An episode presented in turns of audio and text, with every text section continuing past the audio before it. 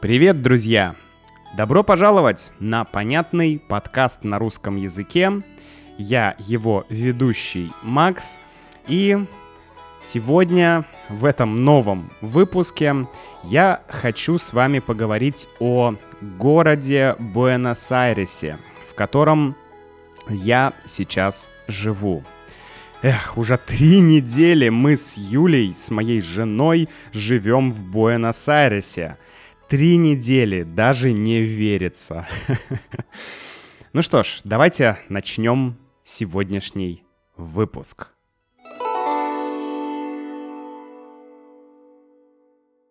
Мы три недели в Аргентине, в Буэнос-Айресе. Но кажется, что за это время мы успели сделать огромное количество дел. Но я расскажу э, обо всем по порядку и сделаю акцент на некоторых вещах, которые мне кажутся необычными, странными или очень интересными. Начну с того, что а, три недели назад мы приехали сюда, в Буэнос-Айрес, прилетели да, сюда, в Буэнос-Айрес, и мы сразу сняли жилье с помощью Airbnb. Наверное, вы знаете Airbnb, это очень известный сервис для аренды жилья, для аренды жилья на короткий срок.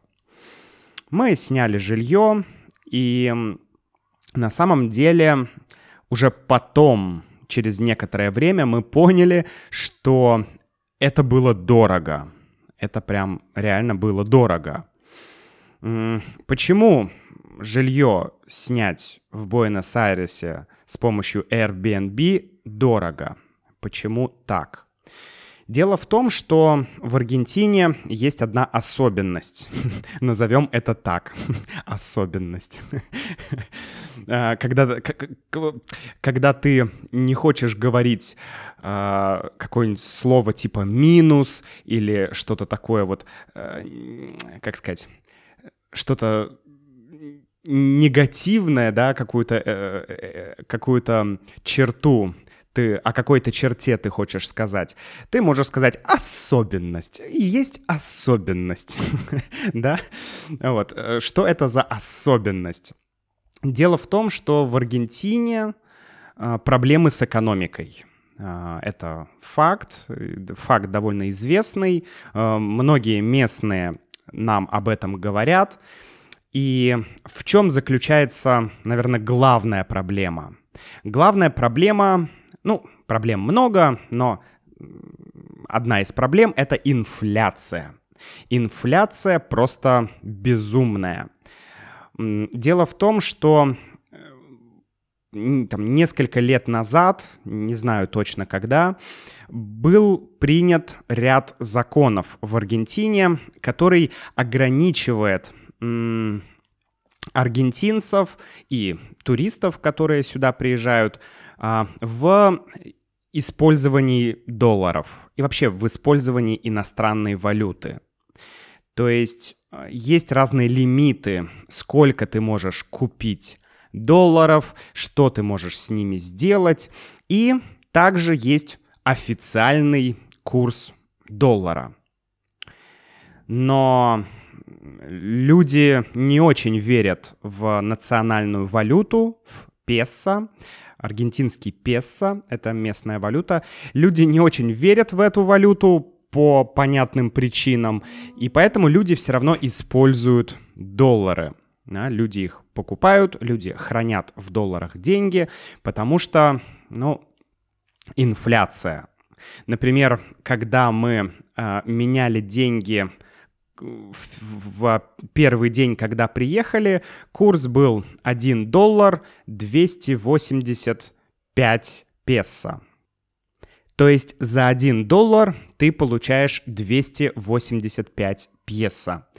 И буквально через две недели за 1 доллар мы получали 300 песо. То есть две недели и 15 песо разница. Это очень много. Это очень много. То есть получается, что есть черный курс доллара и есть белый курс доллара. Если ты идешь в банк, то ты меняешь доллары или любую другую валюту а, по курсу в два раза хуже. Курс невыгодный. А если ты идешь а, как бы на черный рынок, да, то есть в неофициальные обменники, то ты получаешь почти в два раза больше денег. И это относится к оплате по картам. Если ты платишь банковской картой, то, конечно, ты покупаешь все по официальному курсу, который очень невыгодный. И, и для тебя все астрономически дорого. Да? Астрономически дорого. То есть очень-очень дорого. Поэтому, конечно, если ты пользуешься любыми онлайн-сервисами, платишь по карте, то ты платишь в два раза больше. Вот. Но, окей, мы сняли квартиру по Airbnb, и затем мы э, начали искать квартиру на длительный срок, и нам удалось это сделать, слава богу. Мы нашли отличную квартиру, э, очень светлая, чистая студия, да, квартира-студия, э, но с отдельной спальней. То есть у нас такая, не знаю, может быть, квадратов 20 25-28 да, квадратов, то есть квадратных метров. 25-28 квадратных метров или квадратов. И спальня. Да, отдельная небольшая спальня. В целом все очень хорошо. Есть один момент, который нам э, очень понравился здесь.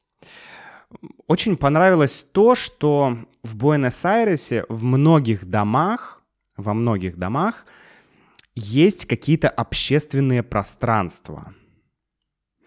То есть э, вот в нашем доме на десятом этаже есть спортзал, маленький, но спортзал.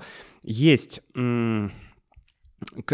что-то типа зала для встреч, то есть большое помещение со столами и стульями. Например, ну, ты можешь там, не знаю, собраться и посидеть с друзьями или отметить свой день рождения.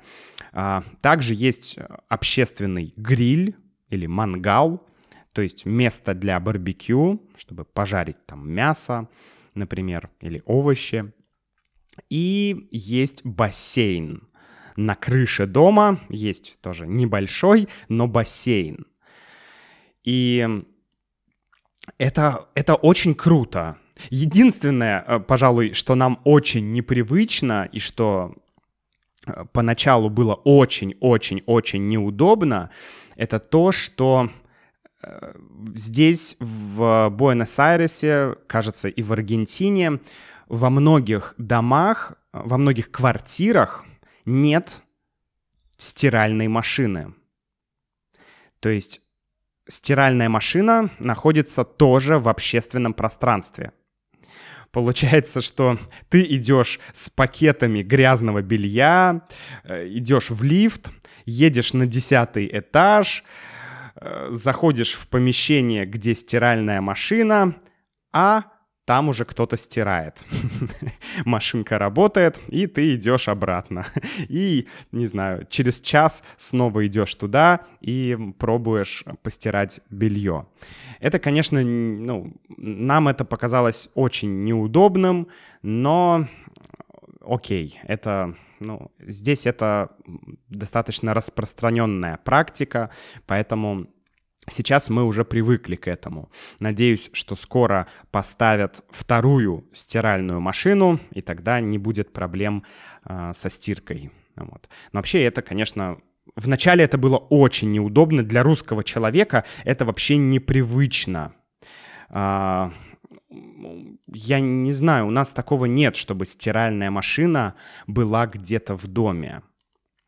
Но но с другой стороны, кстати, друзья, а расскажите, в вашей стране есть такая практика, что стиральная машина находится не в квартире, а где-то, не знаю, в доме или даже на улице?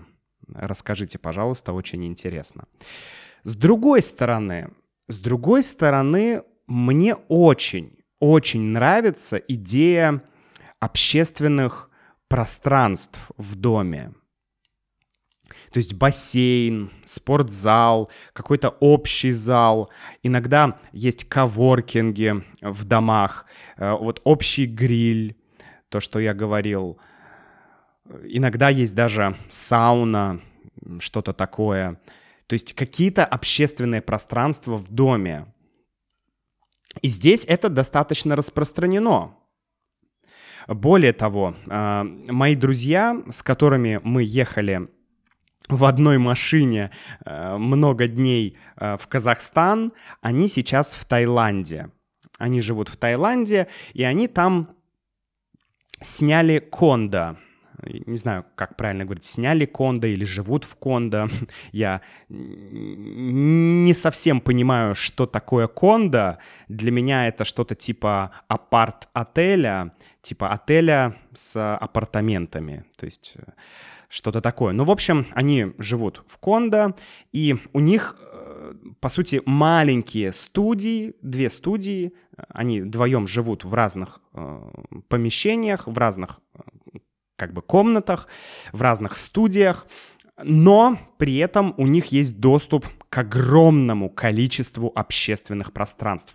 Там и библиотека, и какой-то во дворе нереальный бассейн, там много километров вокруг домов он идет. Еще что-то там, э, спортзал, а, какой-то чуть ли не компьютерный зал, коворкинг. Э, короче, куча-куча всего. И я начал думать, а почему в России такого нет? Ведь это же такая классная идея, а, когда ты живешь в своей квартире, и ты идешь может быть, в твоем доме, может быть, даже в соседнем доме, но, например, у тебя есть доступ к, ко всем таким общественным пространствам. То есть ты сидишь, работаешь, пошел в спортзал, э, там, позанимался, искупался в бассейне, э, продолжил опять работать. Офигенная тема. Ну, правда, офигенная тема. То есть я не, не понимаю, почему. Мне кажется, это должно быть супер популярным. Я думаю, что в России это сейчас есть, но в каких-нибудь домах премиум класса. Вот в таких домах, наверное, есть, да, там может быть бассейн, там еще что-то. Но окей, бассейн даже не так важно. Просто какой-то вот, не знаю, коворкинг. Ну, вот коворкинг. Или эм, просто библиотека какая-то. Или вот, ну, место, куда ты можешь прийти, поработать или там посидеть, почитать чтобы ты не проводил время в квартире. Ты там можешь пообщаться с другими людьми, познакомиться с тем, кто живет в доме. Какое-то такое, получается, комьюнити, да, объединение людей. Это классно. Я начал думать, почему такого нет в России. И, ну вот, какие появились у меня мысли. Мне кажется, что в России долгое время, во время Советского Союза, люди, многие люди жили в э, коммунальных квартирах. Да? Что такое коммунальная квартира? Это большая квартира, ну как, даже так скажу, это огромный коридор, да, коридор, и, э, и, и множество дверей. И ты открываешь каждую дверь, и там комната. Обычно относительно большая комната, где живет семья в одной комнате. И вот таких дверей с такими комнатами, где живут семьи, их, ну не знаю, 6, 8, 10 может быть на одном этаже.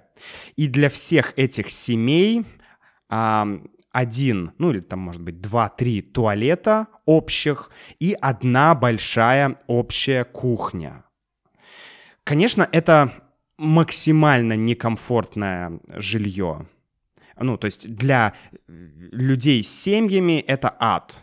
Все вспоминают коммунальные квартиры как ад, потому что, ну, то есть, во-первых, ты, у тебя нет почти никакого личного пространства, а, ты, ты всегда должен а, как бы поймать момент, когда пойти в туалет, потому что туалет занят. На кухне ты должен ждать, когда кто-то закончит готовить, потом другой начинает готовить. И куча людей на кухне всегда. То есть, ну, это, это очень некомфортно было.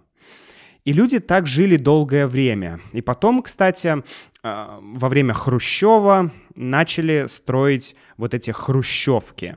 Да, маленькие квартирки, но они были э, твоими личными. То есть у тебя была своя маленькая, но кухня, свой маленький, но туалет, своя маленькая, но спальня, да, маленькая квартира, но твоя.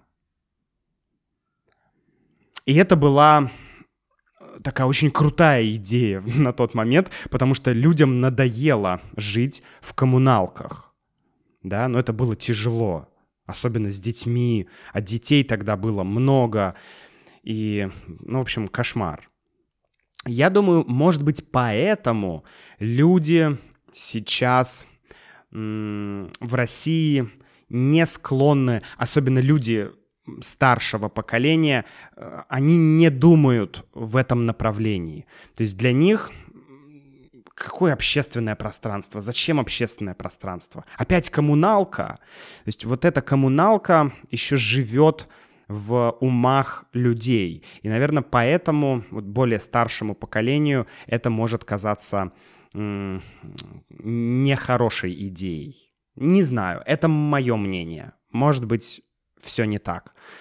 Но среди молодых людей однозначно есть запрос на такие общественные э, пространства. Я так думаю, опять же.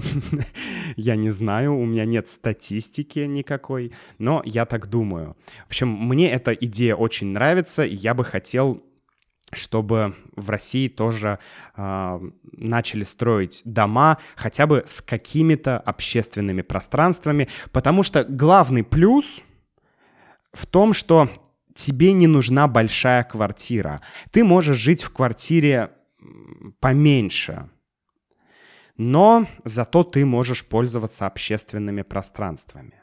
Мне так кажется. Ну и плюс люди, люди начинают общаться. Знаете, в России сейчас, если ты живешь в большом доме, там 10-15 этажей, то, скорее всего, ты не знаешь, кто твои соседи. Скорее всего, ты даже не здороваешься с другими людьми в лифте. То есть человек едет в лифте, открываются двери, ты заходишь в лифт, вы вместе едете. Ну, иногда люди могут сказать там «здравствуйте», а часто люди ничего не говорят. То есть просто ты вошел в лифт, и вы едете.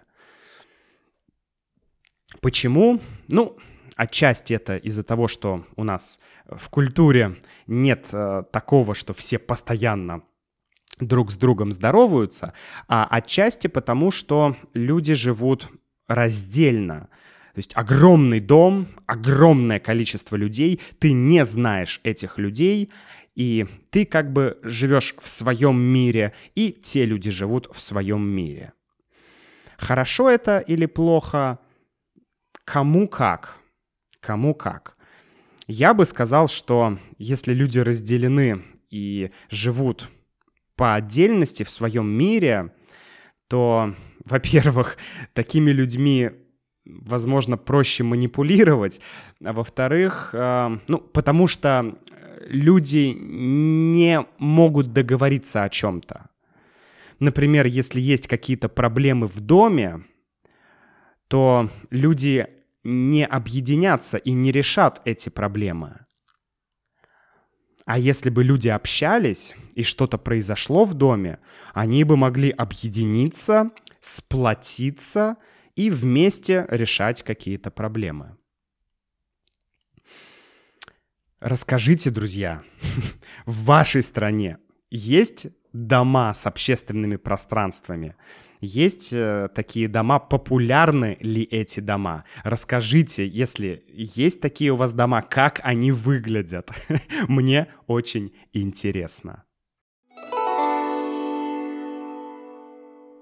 Ну что ж, еще немного о жизни в Буэнос-Айресе.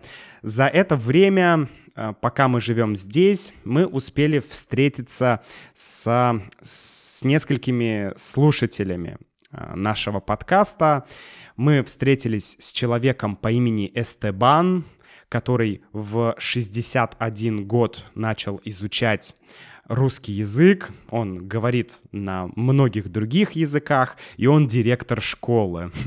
Было очень классно а, посетить аргентинскую школу, а, пообщаться немного со со школьниками, посмотреть, как выглядит школа. В общем, классно. Эстебан, я знаю, что а, он слушает наш подкаст, поэтому, Эстебан, передаю вам огромный привет.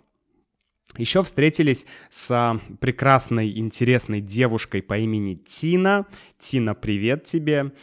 А, она занимается тоже в образовании, как и Юля, и мы очень-очень интересно э, поговорили, несколько часов мы сидели, и уже пора было идти домой, э, было поздно, но мы все сидели и разговаривали, потому что было очень интересно. В общем, класс. Тина, спасибо тебе большое. Очень надеюсь, что удастся встретиться и с другими слушателями. Однако мы с Юлей сейчас записались на интенсивный курс по испанскому языку. так что времени сейчас не очень много. Мы, мы находимся в испаноговорящей стране. Безусловно, а, мы изуча... уже начали изучать язык, потихоньку мы его изучаем, но мы решили, что нам нужен какой-то интенсив, потому что ну, нужно быстрее овладеть базой испанского языка. Поэтому мы решили записаться на курсы. Это 5 дней в неделю, 4 часа в день. А, я думаю, что где-то примерно это уровень А1 будет после окончания этих курсов. Вот. Я думаю, что это поможет. Поможет начать быстрее вливаться языковую среду, потому что это важно. Забавный факт, что мы, э, когда подошли только к школе, э, мы стояли, ждали, и тут вдруг Юля увидела, что ее знакомая тоже пришла, ее знакомая из России. Мы с ней праздновали вместе Новый год в городе Сочи, ее подруга из Сочи.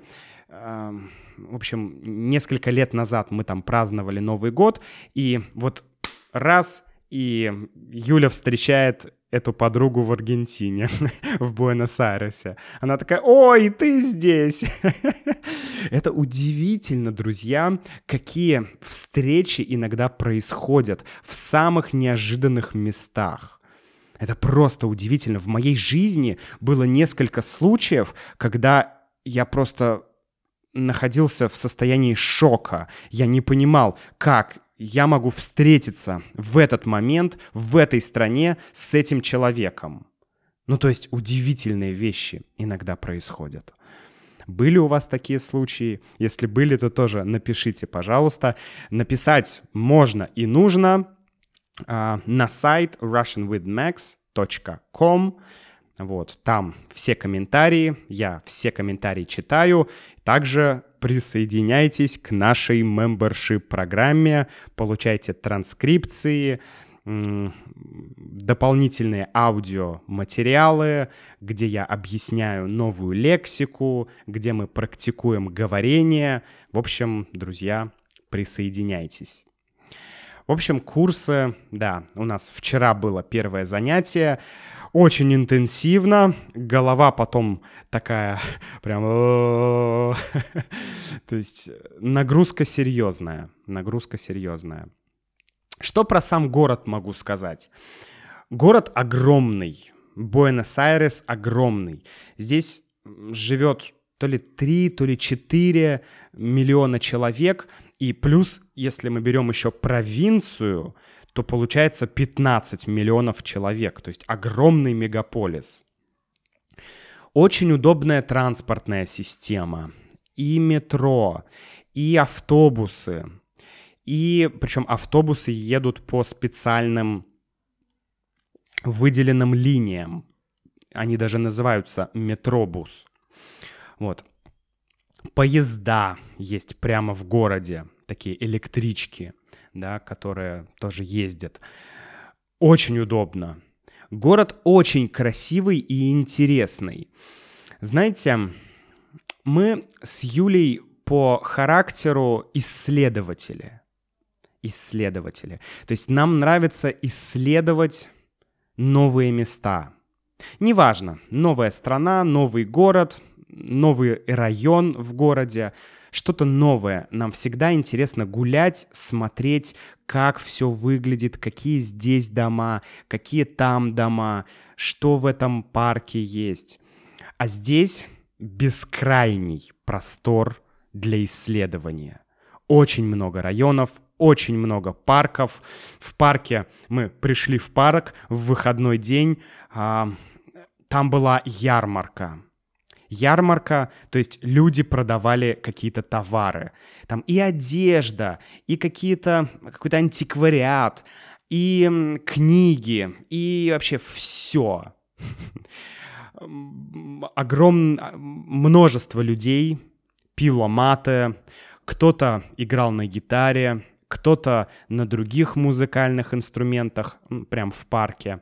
Люди гуляли, кто-то танцевал какой-то, какой-то, не знаю, музыка играла джаз, а как называется танец, может быть, свинг, не знаю. В общем, люди танцевали здесь под джазовую музыку, в другом месте люди танцевали под африканские барабаны, в третьем месте э, какие-то бразильцы, наверное, или какие-то люди, которые любят бразильскую культуру, играли э, на других барабанах. Короче, везде какая-то движуха. Везде какая-то движуха. То есть мало кто просто сидит в парке и пьет пиво. Обычно, ну, чаще пьют маты, но вообще люди чем-то занимаются, во что-то играют,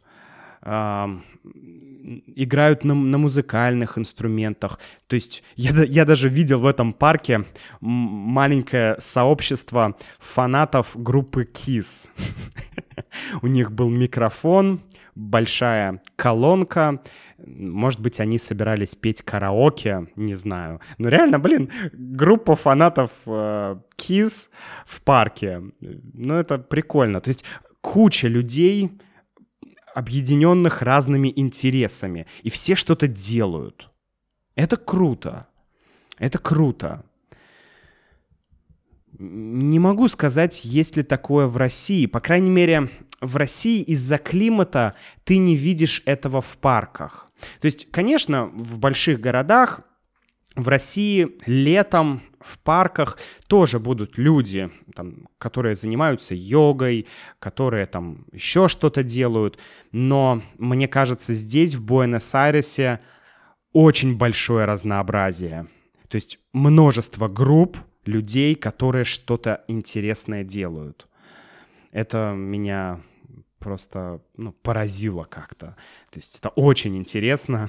Хотелось подойти к этим фанатам Kiss, пообщаться с ними, но мы этого не сделали. Вот, э, надо чуть больше испанского, чтобы можно было коммуницировать с людьми. Вот, друзья, на этом все, я думаю. Мы, конечно, помимо всего готовимся к будущим родам, да, в январе э, родится девочка, ну, в январе, может быть, в начале февраля, и мы пока еще... Ну, мы уже все сделали, что нужно для этого. Мы нашли клинику, мы договорились с врачом. Единственная проблема, что скоро в Аргентине начинается лето, и наш, на, наша врач уходит в отпуск. так что надеюсь, что когда у нас будут роды, то врач не будет в отпуске. да, забавно. Новый год и Рождество летом. Это вообще как? Вот. Ну, последняя вещь, которую хочу сказать, что какое-то странное есть ощущение в Буэнос-Айресе. Почему странное? Оно тебе комфортно. Вот я не знаю, как это объяснить, ты находишься очень далеко от России, э, на другом континенте, с другим языком, с другой культурой. Но почему-то у тебя нет ощущения дискомфорта. Наоборот, есть ощущение комфорта. Как-то вот, как будто ты находишься там, где ты должен находиться. Не знаю странное ощущение, и я слышал это от других людей тоже.